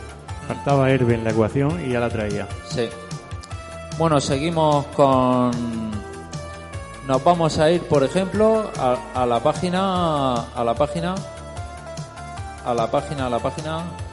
73, José. Sí, es que estaba viendo algo, algo, algo resaltable. Bueno, nos quedamos en la 73. sí. Bueno, en la 73 está la- el anuncio de Choyo Game. Que es una tienda que a Que día es de hoy una, sigue. una página que está en, en Sol, en Madrid, que todavía sigue hoy vigente. De hecho, dentro de dos semanas iré. Ah, mira, me va a hacer Sí, una la he visitado ya muchas veces. Está en, la misma- está en el mismo sitio, en la misma dirección. A, a ver, calle Arenal 8, sí. Primera planta. Sí. Ah, Hay está en el mismo longevidad en sitio. esa tienda, sí, señor. Sí. Bueno, nos dicen aquí, lógicas diferencias. Jen, ¿hay mucha diferencia entre los juegos de Master System y Mega Drive? Porque tengo la Master System y no sé si comprarme la Mega Drive. Las diferencias entre las dos consolas son notables. La Master lleva más de 6 años en el mercado, su microprocesador es de... Va, esto pasamos porque la Tecnicismo. especifi- especificaciones Vamos, básicamente técnicas- que merece más la Sí. pena una Mega Drive. Mira, nos situamos en la página 74. Madre contra Batman. madre contra Batman. Hola amigos, soy Manoli, madre de David de 12 años. La Manoli noventera, aquí te- la tenemos. Señor. Mi hijo tiene una consola NES que le regalamos hace un año, pero está enfrascado con el juego Batman y, y no logra acabarlo. A mí me encanta esta madre que, que escribe el nombre Anima al del hijo. chaval ahí. sí, sí, Sí, sí. He llegado al final, pero no logra vencer al Joker. ¿Podríais ayudarle? Esperando vuestra ayuda. Saludos de Manoli. Bueno, y ya nos ponemos en la página 75, donde tenemos ahí pues Milesoft, que vendría a ser después el Centro Mail, que ahora es Game. Ahora es Game, sí, Sí. señor. Bueno, pues con Game Boy y sus juegos, con la Atari Lynx, la Game Gear, la Sus NES, precios la en pesetas. Sus precios en pesetas. Sí, cosas. precio en pesetas. Peseta. Esto era, esto era lo que había en la época, estas consolas. To- todavía no están vendiendo la, la Neo Geo, por lo que veo. Yo creo que empezaría primero a venderse en el corte inglés, creo. Es probable. Creo. Y bueno, vamos a pasar a la página eh, eh, eh, 78, en cartel. En cartel son los análisis de juegos que salieron antes de que saliera la revista. O sea, son juegos que ya hay en el mercado, pero que ellos lo analizan. Son juegos Ah, vale. retro, entre comillas, retro para estos tiempos, retro para, retro para el año 91. Vale. ¿Vale? Vale, vale. Ghost and Go, la versión de Master System. Siempre os digo que la versión de Master System está programada por Yuji Naka, el creador de Sonic. Ah, ¿Mm? Curioso. Le dan un 87. Blade of Steel para la NES. Más vale stick en mano que ciento volando. Con un 87. Vaya los títulos que ponía. Sí. Mega Drive, el Zany Golf, un 91. Buah, ya tiene que ser bueno para darle un 91, pero bueno. 91 un minigol, tío. Sí. Para Mega Drive el Super Monaco GP, un 91. El Rampage de la Atari Lynx con un 80. Super Mario Land con un 90. ¿Coincide? Donde aquí en el... en el- El, el minigol mola más, ¿eh? ¿Eh? El, El minigol mola más que el Mario Land, ¿eh? Tiene mejor punto No de entiendo. sepa, Eh, aquí este, este análisis me demuestra que no se han jugado el Super Mario Land. Porque, no, mm, porque dicen que el Rey Copa ha secuestrado a Daisy. En Super Mario Land no, No. sale el Ricopa. No, eso para empezar. Ostras, estamos en el reino de las setas, entonces no se han jugado. qué Gazapo. fallo, ¿no? El malo se llama Tatanga y es un extraterrestre. Sí, señor. Es que Claro. fue la antítesis de Mario. Es un Sí. Mario rarísimo. Y no es el reino de las setas, es Sasara Land. Sasara Land, correcto. ¿Vale? Y bueno, aquí la- no sale la princesa Peach, sale Daisy. Daisy, claro. Es una princesa se llama Daisy. Sí. Siguiente análisis, Sphere and Forget para la Master System con un 68. Eh, seguimos Solar Striker para la Game Boy con un 77. Observad la pantalla del Solar Striker. Decidme qué veis ahí, aparte de algo verde. No. Una No mancha. nada, ¿verdad? Una sombra. Pues una eso. mancha. Era la fu- había que echar, no tenían captura de pantalla para los portátiles y había que echar directamente con una cámara fotográfica. con una cámara, cámara de fotos, una Pero de- foto pero de a la- carrete, a la, ¿eh? consola. A la pantalla, sí, sí, sí, sí, sí. No era Qué la cámara de la- del iPhone 13. No, no, las Nada que cámaras de ahora que ves la foto. La cámara de instalar y ya saldrá la Sí. Sí, no sí, sabía sí. ni lo que echaba. Tenemos debajo el análisis del Blue Lighting para la Lynx con un 93. Ojo, cuidado, muy bien punteado. Pero es que este juego, este juego, ojo, porque para ser una portátil, eh, cómo se ve que, que tiene, o acordáis del scroll para las de la Mega Drive, o algo parecido así, ojo cómo se mueve. Luego tenemos el Shadow Dancer, que sería el Shinobi Shinobi. para Mega Drive. El dulce sabor de la venganza, con un 90. Este era distinto a la versión arcade, ¿no? Sí. ¿O acordáis el, el Shadow Dancer de La recreativa que de va con el perrete. que va con el perrete? Sí. Esta es una versión distinta. Sin embargo, la versión de Master System intenta parecerse más al arcade y es muy bueno la versión Sí, de Master sí. System. Eh, tenemos el Double Dragon 2 para la NES con un 82. Mi hermano David discrepa. Escúchame, Este juego que alterna juego- plataformas con Beaten, ¿cómo puede ser minigolf mejor que esto, hombre? Que si es que Los canela Está fina, tío. La de horas que le hemos metido, ¿eh? no lo entiendo. Double Dragon 2. El Slime Wall para la Lynx con un 80. Este es uno de los pocos juegos de plataformas que tiene la Atari Lynx y ni siquiera llega a ser plataforma. Y es muy monótono porque el escenario siempre es el mismo. Vaya. Y ya hemos llegado al final de la revista. Nos despedimos con el, con el anuncio que siempre tenemos de Super Mario Bros. 3 traído por Spaco. Pues muy bien, José. Qué bonito. Espectacular la número 3 de Hobby Consola. A ver, eh, creo que en el futuro habrán revistas con mejores juegos. Esta no ha sido de mis favoritas. Qué va. Es que yo soy más de Sonic, ¿no? Donkey Kong Country, Claro. Aliento de Paz, esas cosas. Todas esas cositas. A mí el Paperboy no me pilló, no sé. Bueno, y quería hacer yo aquí un inciso. Eh, se ha quedado solo un, un escuchante, como decimos. Yo creo que se merece la camiseta. Se merece Sí, la se la camiseta. vamos a dar. Se la vamos a Te la dar. vamos o sea, a regalar. o sea, la Pásate por camiseta- aquí. Y, y la camiseta le ha tocado, evidentemente. Claro. Claro que sí. Pues nada, enhorabuena y muchas gracias. Bueno, aquí dejamos la sección, José. Sí.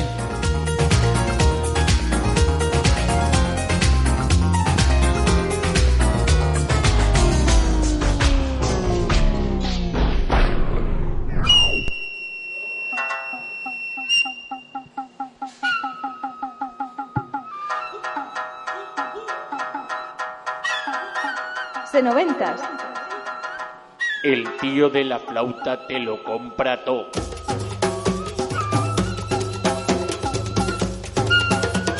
Pues sí, el tío de la flauta, Adrián. Pues y sí. ya cerramos eh, Ya con esta cerramos la sección, temporada. con tu voz, con tu sección C90. Espectacular. Cerramos Pero es que os digo temporada. más. Hoy me cargo a YouTube Te carga ¿Qué dices? YouTube. porque tenemos para el último programa resultados financieros oficiales de las compañías. Aquí ya no vale Twitter, aquí ya no vale YouTube, aquí ya no vale No hay yo creo, especulaciones. el yo pienso, el Solo yo el me papel. pongo, yo te quito. Ahí Toma solo vale la boca de Adrián y, Y el, el papel. papel, correcto. Ya está. Eh, físico. Que lo sepas. Eso es, Muy eso bien. es. Y siempre hablamos de copias físicas, ¿no? Sí, sí, sí. No, pero estos son resultados Financieros, o sea, la pasta compañías, que has de De ganado. las compañías. Esto es lo que hay. Angélico si te mío. gusta bien, si no te gusta tan bien, si tu compañía favorita vende más o si vende menos, pues lo que hay, porque es lo que ha dicho tu compañía favorita. Exactamente. Así que vamos a ello. Bueno, lo primero que vamos a ver los resultados financieros es que la pandemia ha terminado. Se acabó la pandemia. ¿Por qué? Porque las tres grandes compañías han bajado en ingresos. Y todo lo achacan a...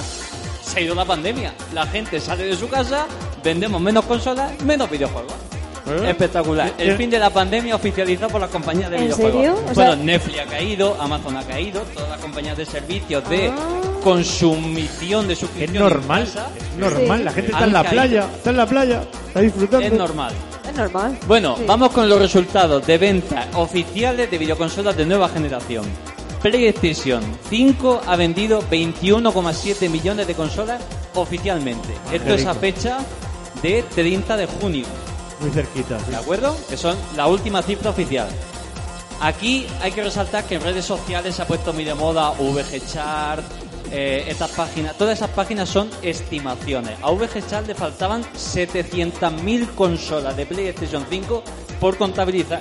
Claro, van, O sea, van un poco más atrasados. la de- diferencia de lo que dice Internet a lo que de verdad se ha vendido. Se acerca, y esto pero- pasa en todas, ¿eh? Oye, 700.000 consolas tampoco son 7 millones de consolas de diferencia, me No, explico. pero- Eh, no, está mal. Son O consolas, sea, sí, han puesto pero- un poquito de menos. A la Atari Lynx, si hubiera vendido 700.000 más. Ahí me has pillado, ahí me has pillado. Bueno, Nintendo Switch, ojo, 111,08 millones de consolas vendidas. Está a 6 millones de Play 4. Está la caza, es ¿eh? Está cerca, espectacular. ¿eh? Está no creo que llega de ese ni Play 2. Pero Play 2 es otra ¿Y se historia. llevan cuatro años de, tres años de diferencia con Play 4? Se lleva ¿Tres o cuatro años? Tres o cuatro años de diferencia, sí señor. Y por último, Xbox Series ha vendido 15,98 millones. Esta cifra sí es estimación, Adrián, porque Microsoft no dice el número. ha dicho 15 millones, ¿no? Ya se nota un poco más la separación de, de Play de... Sí, equipo. ya, Ya, se va ya se notando la diferencia, pero lo vamos a notar más en las declaraciones de las compañías del porqué. En cualquier caso, Xbox no dice nunca el número de consolas vendidas. Lo engloba dentro del resultado financiero Claro, de Microsoft, claro. que para un accionista es más Ya. Más grueso, más ver, atractivo. sí. pero se nota que le va mejor que en otras generaciones porque saca más pecho de la división. Cosa Sí. que antes directamente la diluía y eh, Azure, Office, Windows, pero Microsoft eh, Xbox era como existe. Sí. Ahora existe un poquito más. Resultados financieros. Tenemos diferencia. Microsoft cierra año fiscal el 30 de junio. Por tanto, de Xbox tenemos el, el cuarto cuarto del año y el cierre del año fiscal. Sin embargo, las compañías japonesas cierran año fiscal el 31 de marzo. Por tanto, lo que tenemos es su primer cuarto del 2020. 22. ¿De acuerdo? Bueno, vamos primero con Xbox, que es la que ha dado un poquito más de datos, lo cual yo agradezco mucho porque me hace la sección. claro. Bueno, Xbox cierra su segundo mejor cuarto cuarto de la historia de la división. Es decir, su segundo mejor periodo entre marzo y junio de la división de Xbox. Esto no se alcanzaba desde la época de 360. Lo cual Bueno, ha llovido. es muy Entonces son buenas cifras. sí. ¿Vale? Y por eso es algo que la compañía remarca. Ingresos de la división, que no beneficia. Cuidado, ingresos, es decir, lo que factura, no lo que gana. Correcto. Lo que gana no lo declara Microsoft, declara lo que factura. La división de Xbox ha facturado en tres meses 3.450 millones de dólares, suponiendo un total de beneficios de ingresos del año fiscal completo de 16.220 millones. Escucha, que, aquí somos cinco, ¿eh? Ahora para cada uno. sí podemos hacer la comparativa. Microsoft ha declarado que su división de Xbox ha facturado 16.220 millones. PlayStation declaró que facturó 25.240 millones. Por tanto, hay una diferencia de casi 10 de casi 10.000 millones de facturación. Una pasada. Para que nos como- hagamos una diferencia. mueven También tanto tened en dinero. cuenta que esto no es beneficio. Claro, O sea, que ahí es donde iba yo. facturación. Cuando Puedes vimos facturar Sony- más o menos, pero Cuando vimos Sony facturó 25.000 millones, pero de beneficios fueron 2.000 millones. Claro. Algo, La no sé, cantidad de gasto que tiene esta hubo compañía mucho, es brutal. mucho gasto y mucha inversión. Si hiciéramos una regla de tres, pues podríamos hablar que Microsoft ha ganado unos 900.000 millones, más o menos. Que tampoco está mal, ¿eh? A mí que, me, lo tenga- que me lo den en la cuenta Eh, del banco. Si reparten, oye, aquí estamos. A mí con que me den el beneficio de un cuarto de equipo, de un cuarto de año, yo ya me Claro, apaño. Con un 1%. Con un 1% me conformo Con yo. un millón me apaño. bueno, Xbox ha sufrido eh, una caída en las ventas de hardware del 11%. Respecto eh, interanual. Es decir, la comparativa de 2021 de mayo a, de marzo a junio, comparativa de 2022 de marzo a junio. Han caído un 11%. La compañía está como investigando el porqué. La pandemia, hemos dicho, ¿no? Lo que... ¿eh? La pandemia, habíamos dicho, No, ¿no? la pandemia es por la venta de software. Los japoneses. La gente se compra la Eso es los consola japoneses. y ya se compra el software. Entonces, ¿a qué lo achaca Microsoft? Pues él, Microsoft alega que ya no tiene problemas de componentes. Por Ah, tanto, sí. la crisis de componentes que hay a nivel mundial la tiene más o menos De, de solucionada. hecho, ahora mismo puedes hacerte con una tranquilamente. Efectivamente. ¿A qué lo achaca? Microsoft está achacando que la consola tiene ya dos años y medio de vida y que está empezando a decaer el interés en su plataforma. Ya, Lo cual es preocupante, porque una generación de 5 años ya no existe. Las generaciones de consolas ya van a 8, 9, 10 años. Claro. Entonces Microsoft, imagino que Activision Blizzard y otras adquisiciones más vendrán porque no pueden hacer un declive tan rápido. Pero no lo achacan a la crisis de componentes porque su consola está en la tienda y se puede comprar Vale, hoy y, en y día. no puede lo achacan, y no lo achacan a- a los videojuegos? No. ¿A los títulos? Bueno, Pero pero es que eso que sería criticarte a ti mismo. Esto es lo que dice la compañía. ¿Vale? Ya, es decir, la realidad- que, que luego haya tenido efectivamente un 2022 que está teniendo sin ningún exclusivo te que afecta. no hay pero, ningún videojuego exclusivo que haga vender esa consola Claro, más. pero lo que yo dicen es, bueno, es que estamos viendo que ya la consola decae el interés. Eh, yo creo que tiene un problema porque todo lo que sale en Xbox sale en el PC. Ya, ya, bueno, ya. también. pues ya. Son muchas cosas al final, pero la, factores. tened en cuenta que esto es lo que dice Microsoft. Ya, ya, ya. Oficialme- Oficialmente este es el comunicado y es el que tendremos que tener sobre la mesa porque es lo que tienen los accionistas de la compañía sobre la mesa para ver futuros movimientos. Vamos a ver cómo se desenvuelve. Lo que sí que es cierto es que esta vez Microsoft sí que ha sacado pecho y es que Xbox ha sido eh, durante tres cuartos seguidos la consola más vendida de nueva generación en Estados Unidos, Canadá y México. Que eso desde tiempo del G60 no pasaba. No ha pasado. Por lo Claro. tanto, algo han hecho bien. Sí. Le falta continuarlo. Vamos con el cierre de PlayStation. Esto sí que es primer cuarto del año. PlayStation ha declarado que ha enviado un total de 22,4 millones de consolas de PlayStation 5, de los cuales han- se han vendido 21,7. Por tanto, es prever que los próximos meses haya algo de stock. Quien la quiera y esté ahí al tanto del F5 de las páginas, pues es posible que la tengan. Otra cosa ya es el pack que te cuesta Eh, la tienda de eso es, 800 eso es. euros Yo- unos precios que no son los Play 5 hay más porque yo de hecho tuve una en la cesta y lo tuve por lo menos 3 o 4 horas. Y se lo dije a mi hermano. Mira, que hay uno en la cesta y ahí está. Entonces, ¿dónde está la gran diferencia? Aquí está la gran diferencia. Las ventas de consolas de PlayStation 5 han crecido respecto al mismo periodo interanual. Han crecido, han crecido en un total de 100.000 consolas y la compañía alega que sigue teniendo problemas de fabricación por los componentes.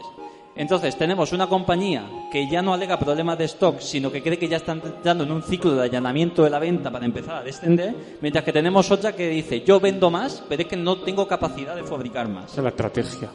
¿Vale?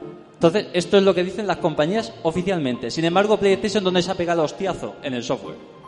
Fin de la pandemia. El software digital presentó el 79% de las ventas respecto al 71% del interanual del año anterior. Es decir, compramos más en digital, el físico muere. Ya os lo anticipo, somos, muy, fi- somos muy fan de lo físico, pero es que Sí. Si no casi se el- toca, no vale, nene. Casi el 80% de los ingresos de videojuegos de PlayStation entera es digital. Y eso es, eso es una barbaridad. la- o sea, el la- 20% se va a quedar para Las nuevas, las coleccionistas. nuevas generaciones no entienden de. De hecho, de PlayStation físico. ya está haciendo un movimiento que ha declarado en su resultado financiero y que le está funcionando muy bien, que es la coleccionista física con el juego en digital.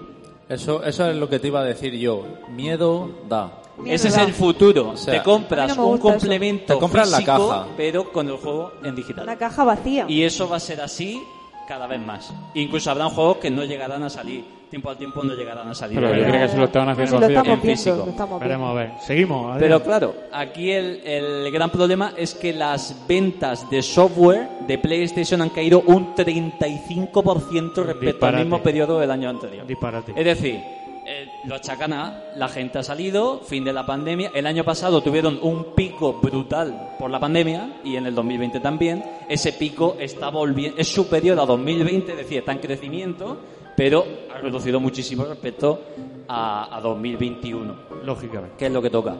Eh, los números de PlayStation Plus han mejorado. Aquí no ha entrado todavía el nuevo PlayStation Plus. Estos son datos del anterior. Por tanto, tenemos 46,3 millones de usuarios.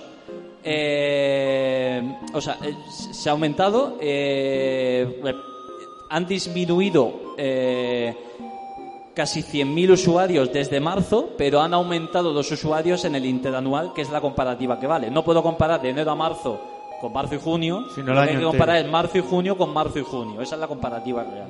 Entonces, en la comparativa interanual han crecido, pero poquito. ¿Qué es lo que espera PlayStation? Que con el nuevo PlayStation Plus ese número sea creciente. Los ingresos del primer cuarto han sido de 4.550 millones de dólares, que es un 11,7% menos que el año anterior. De factura, aquí es facturación, y hay que recordar que la Play 5 se vende a 500 euros. ¿eh? Bueno, Sí. Por eso a- a venden más 800. consolas, venden menos software, también tienen menos beneficios, porque el beneficio es el software, no el hardware. Con lo cual ya tenemos una comparativa de que al número redondo son mil millones más de facturación que lo que ha declarado Microsoft en este, en este primer cuarto.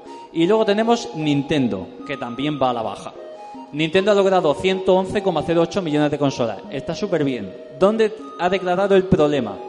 En el primer trimestre del año fiscal ha vendido un 22% menos de Switch que en el interanual. Eso es una bajada muy gorda y esto es claramente descendente. Pero aquí Nintendo se ha topado con algo que no había tenido hasta ahora, que es que está empezando a sufrir la escasez de componentes para la fabricación. En mayo hicieron una previsión de venta que redujeron su beneficio en un 10% y ha llegado hasta un 22%.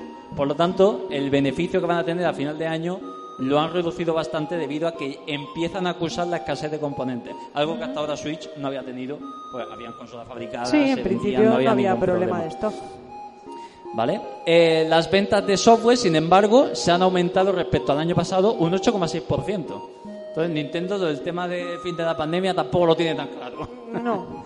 Bueno, lo que sí que ha llamado la atención son los juegos más vendidos del primer cuarto, eh, cuarto fiscal. El juego más vendido de Nintendo ha sido Switch Sport, con 4,84 millones de juegos vendidos. El segundo ha sido Mario Kart eh, eh, Battle, Ah. Battle League, Mario Striker, Al Mario Striker. eh, 1,91 millones. El tercero ha sido el Kirby and the Forgotten Land. Me ha sorprendido porque nadie compraba Kirby y ahora todo el mundo no quiere el Kirby. eh, llevan un ya han superado ya la barrera de 4 millones de Kirby vendidos con esta baja. Y eh, por cuarto, el Mario Kart 8 Deluxe, que yo de Nintendo hubiera sacado Ah. la Wii U. Eh, Saco lo el mismo. Mario Kart 8 Deluxe adelantado por la derecha Animal Crossing. Ahora mismo el juego más Sí. vendido de Switch. Sí, sí, sí. Es, es, es- Es es una, es una animalada. ¿eh? Eso. Bueno, los ingresos de Nintendo han sido de 2.200 millones. Por primera vez en muchísimo tiempo, Nintendo es la tercera de las tres grandes en ingresos y se ha reducido su, eh, su, su nivel de, de ingresos en un 15% respecto al año anterior. Es decir, las tres han caído en ingresos. Es lo que toca. Y luego, ayer por la tarde me topé con las, eh, los resultados financieros de Square Enix. Y me ha llamado la atención porque tuvimos un debate, porque Square Enix ha vendido la división entera americana por Sí. 300 millones. Y se ha Que quedado la como- Sí, japonesa. sí, es verdad. Square Enix ha regalado Tomb Raider, Deus Ex, todo lo que tenía. Todo lo de americano ha dicho fuera. Anda. Pues ya se sabe por qué. ¿Y eso? Y hay un, un mix entre me quiero vender, quiero que me compren, pero quiero dinero. Sí, es verdad. Entonces, eh, lo que está intentando Nintendo es conseguir capital. O sea, Nintendo, Square Enix. Porque Square Enix se quiere centrar en Square Enix Tokio. Lo que se han Vale. visto en las inversiones es que cuando la gente ve en una pantalla Square Enix, lo que quiere ver es Square Enix Japón. No Square Enix América, ni Europa, ni... Quiero ver Final Fantasy, Dragon Quest, eh, lo Sí. mítico de Square Enix. Vale. Entonces, para conseguir capital, Square ha vendido a Eidos, ha abaratado el precio de la compañía y lo que quiere, y lo ha dicho abiertamente, que Tencent o Sony le compren participaciones. Y esto ya es abierto de cara a accionistas de Square Enix. Con lo cual, el presidente de Eidos algo de razón tendría. aparte de aparte de oye, me han vendido, pero no, no, no somos tan malos, ¿eh? Hacemos buenos juegos de vez en cuando. No, pues también había algo de razón en que la compañía está buscando venderse a alguien Claro, mayor o por lo- una estrategia de mercado, o, claro, claro. o lo que sea. Entonces, ahí tenemos la explicación. Y aparte lo que han dicho es algo que a mí me ha llamado mucho la atención, y es que lo que no han querido es que eh, Occidente opaque las ventas de Square Enix Tokyo y que entonces los accionistas deriven el dinero a América y no a Japón. Los japoneses son muy japoneses. Por ahí va Cuidado. el suyo. Los japoneses, como muchas compañías de muchos países del mundo, yo creo que en España no somos así. Quizá porque somos un poco tontos, deberíamos hacerlo seguramente, Quizá, pero es, quizá. si va mal en Japón, chapo fuera y me vuelvo a Japón. Y el capital se desvía a Japón. Eso es lo que ha hecho Square. Claro. Traerse su dinero. Vale. sus- Tiene mucha lógica, ¿eh? Tiene Sí, mucha lógica. Totalmente. Y estos son los resultados financieros de las grandes compañías. Pues muy bien, Adrián. bien. Mejor no podía quedar.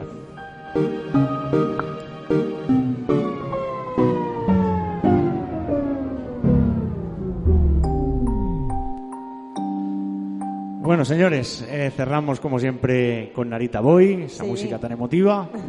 Y bueno, cerramos podcast aquí en Arcade Vintage, cerramos por segunda vez temporada. Como Vamos... siempre, un placer, la verdad, estar Sí, aquí. sí, sí, sí. La verdad que es maravilloso poder estar grabando aquí rodeado de tanta tanta cultura del Sí. videojuego. Sí. Y nada, bueno, pues ya cerramos la temporada hasta septiembre, ¿no? Septiembre por lo menos, sí. Por lo menos. Sí. ¿Cuándo me vaya a pagar? Eh, ahora, ahora te viene, sí. Pero, pero, Eso pero- suena muy raro, ¿eh? Eso suena muy raro. Aunque sea una pero, hamburguesa. pero no vamos a cerrar sin eh, adivinar el videojuego en emojis. Hombre, Con emoji. ha traído una más, ¿no? Venga, va, venga, va, va. Hay que pensar en emojis y, Yo ya. y ver a ver qué videojuego es. Venga, Oye, ¿tú, lo has. ¿Tú lo has mirado? ¿Me has mirado la chuleta? Ah, porque estaba ahí apuntado. Sí, me estaba aquí cago en la apuntado. leche. Fíjate que ignorante. ¿Lo has mirado? Venga, no miro, no miro. Mira, no la has mirado, no la mirado. Venga, no dale, dale. eso, no, Dale. tenía- no sé ni copiar. Sé que no sé ni copiar. Lo tenía aquí. Vale, vale, muy bien. Bueno, pues pensemos en una playa, en una palmera, en un, Dimara. en un señor moreno y en una señorita rubia. ¿Eh? En un señor moreno. Eh, mira que como tapa la hoja, tapa la que la veo. Hay que adivinarlo, coño. En un señor moreno. Y una señora. Outrun. Sí, Ah, sí, me he iba a coronado. decir la pista, la pista ya No, pero eso definitiva, no el vale, coche hombre. rojo. Eh, Lo espera. pone muy mira- difícil. no, no, eso no vale. Imaginemos un Ferrari rojo. La mira a los ojos. No, Escucha, es que si digo el Ferrari rojo lo sabéis todos. la mira a los ojos y ha visto la letra en los ojos. Efectivamente, tengo esa capacidad.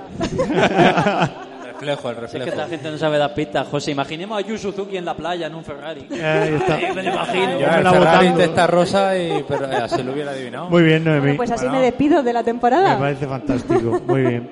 Vamos despidiendo a Adrián. Pues nada, ha sido un placer despedir la undécima temporada. Creo que llevo cuatro ya por aquí. Sí, no sé y las que nos quedan. Claro. Y nos vemos en septiembre. Cuidado que voy a planificar Baldur Gate 3 para analizar. Le pediré permiso a Roldán. Eh, claro, Ah, habrá hombre, que pedirle ¿eh? permiso. Ahora a que lo tenemos ahí en Que el Roldán meollo, lo tengo dentro. ¿eh? Y voy a intentar mezclar un seno oculto con Baldur Gate, porque a mí Baldur Gate es como Ah, vuel- vuel- guau, entonces me vuel- gusta. vuelves en oculto, por lo que oigo. un seno oculto con seno... Voy a hacer Con un matices, un seno oculto con matices, ¿no? Bien, un bien, seno oculto bien, me medio gusta. oculto. Me gusta, me gusta. José, seguimos revisteando, ¿no? El que- Eh, eh, la temporada que viene. re- bueno, revistas, hay cientos, yo me jubilaré con esto. revistas. Hay revistas pa- para enterrarnos, ¿no? Eh, Sí. Bueno, despedimos, Sí. José.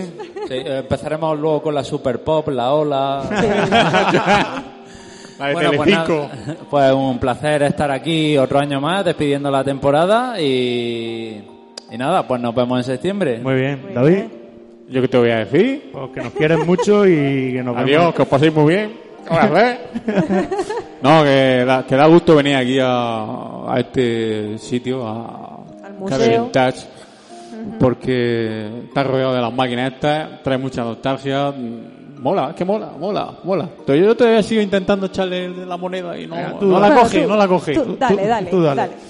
Bueno, pues es de esta manera como somos aquí en Seno Games. Eh, despedimos temporada aquí en Sí, Arcade dar las Vintage. gracias al museo, por Dar las supuesto. gracias a y Eduardo, a decirle, Deni, decirle a Deni que nos esconda mucho que el año que viene te toca. Eh, te toca. y nada más por mi parte. Nos vemos en la temporada que viene. Adiós. Adiós.